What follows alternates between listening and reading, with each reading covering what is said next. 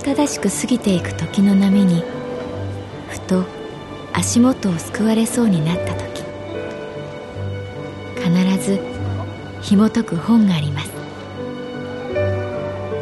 その本にはある女性の人生が描かれています。どこにでもあるごく普通の人生。でも本の中の彼女に出会うと心の湖に波紋が幾重にも広がるようにゆっくりと優しい言葉が満ちていきます。今日はどんな彼女に会えるでしょうか？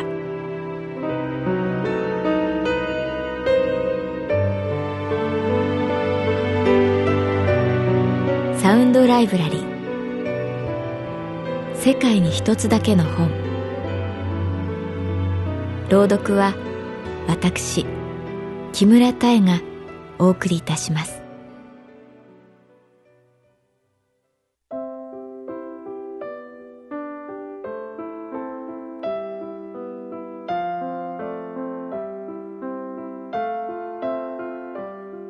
私の名前は月原かな子。38歳。旅行会社に勤めている。我が神保町支店では今習い事がブームだ美香ちゃんはお茶を習うことにした経理の吉岡さんは男性ながらバレエに通い店長は自己流に限界を感じ、ゴルフレッスンを受けることにした。話を聞くと、なんだか楽しそう。会社とは違う場所で共通の目的のために集う人たち。肩書きも経歴もない、ふっと力が抜けた付き合いができるのだという。そんな話をされると、私の中の習いたい病が頭をもたげてくる。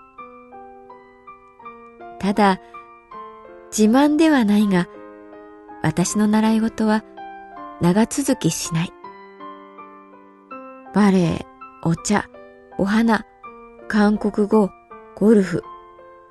枚挙にいとまがないとはこのことかもしれない。みんな中途半端に自主退学。特に無料体験という言葉に弱い。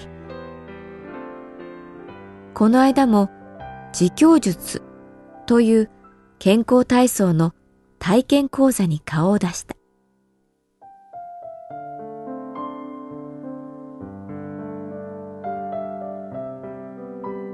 自供術。それは？31の動作からなる1916年に考案されたエクササイズなのです。60代後半に見える女性が朗々と説明する。頬が赤い。体が細い。日々の暮らしで硬くなった体、関節、歪んだ骨格、それらをほぐし、矯正します。フローリングの床にそれぞれピンクのマットが敷かれてレッスンは始まる。己の病は己で治す。これが自供術の最大の教えだと私は考えております。腕を後ろに回した瞬間、ぐきっと嫌な音がした。先生、あの、腕が動きません。私の自供術は31どころか最初の動作で終わった。始めて3分も経っていなかった。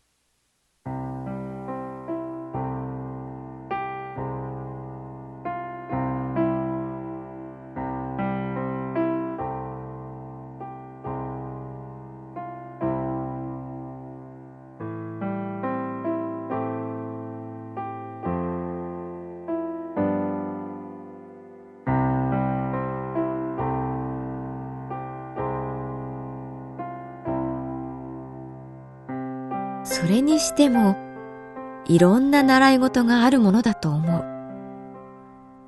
誰でも踊れる土壌すくい講座。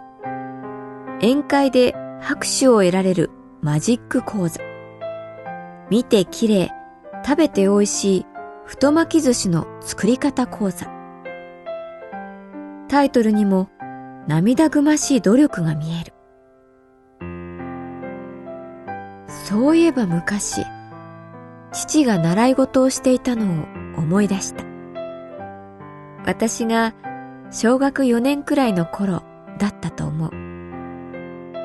父は何を思ったのか突然、父さんは油絵を習うことにした。と宣言した。父は警察官だったので勤務時間が不規則で転勤も多く、およそ習い事をするには不向きな環境だった。でも、父は道具を買った。画材屋さんに私も同行した。イーゼルって言うんだぞ、これ。なんかいいよな。イーゼル。これが部屋にあるだけで気分が上がる。そんなことを言ったのを覚えている。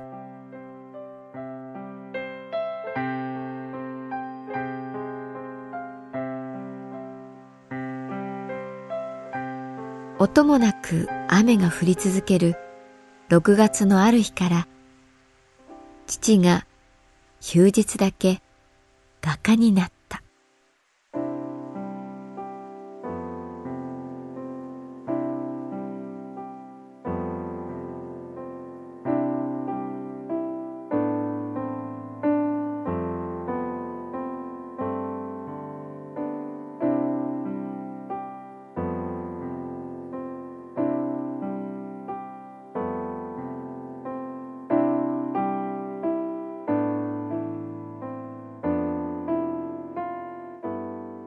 油絵の面白いところは上塗りだと思う。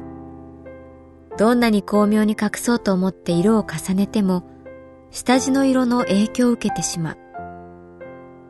むしろその下地を生かすように色を重ねていく。上に重ねる絵の具ほど乾きが遅い絵の具を選ぶのがいいらしい。ゆっくりじっくり下地を生かす色に変わるのを待つ。人も同じかなと思う。それぞれ生まれ持った下地がある。人生は絵の具を重ねる上塗りの連続。慌てて下地を隠そうとしても簡単には消えない。くりじっくり乾くのを待つくらいの余裕がないといい色は出ない。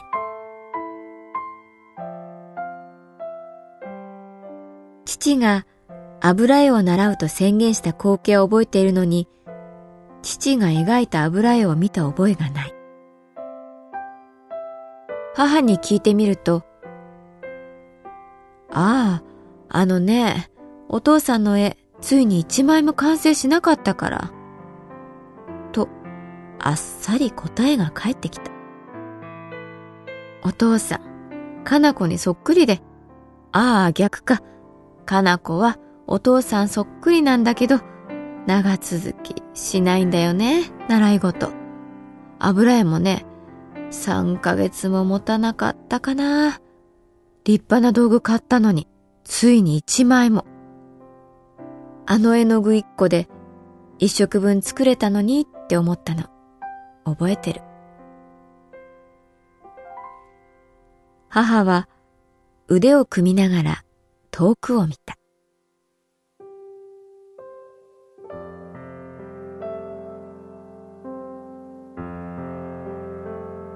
でも実は一枚だけ印象に残っている父の絵があった。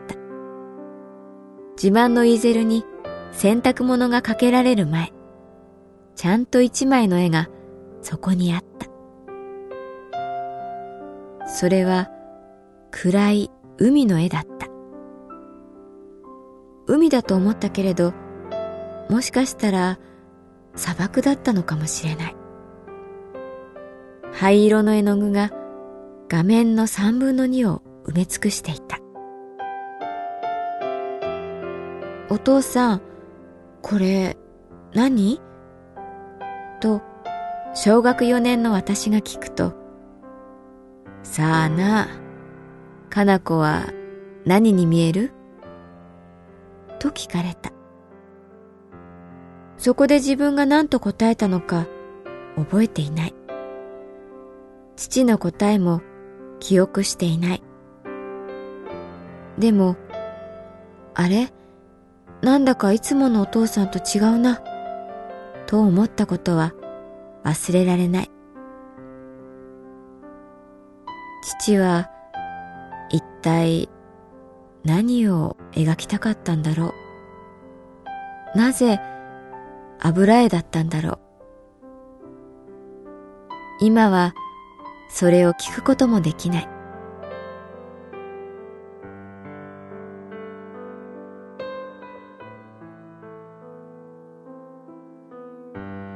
私は水彩が好きだなぁと思う。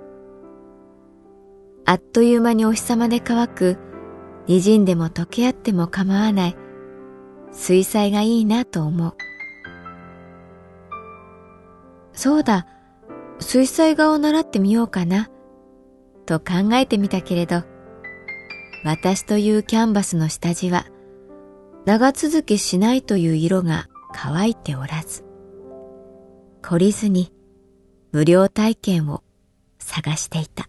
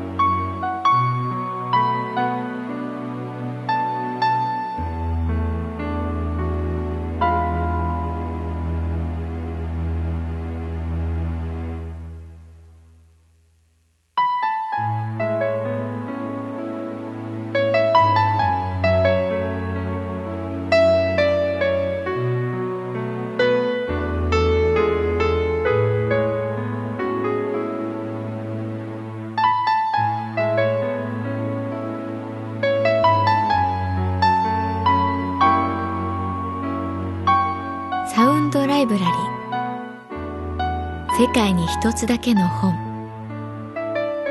作構成。北坂雅人。朗読は私木村多江でお送りいたしました。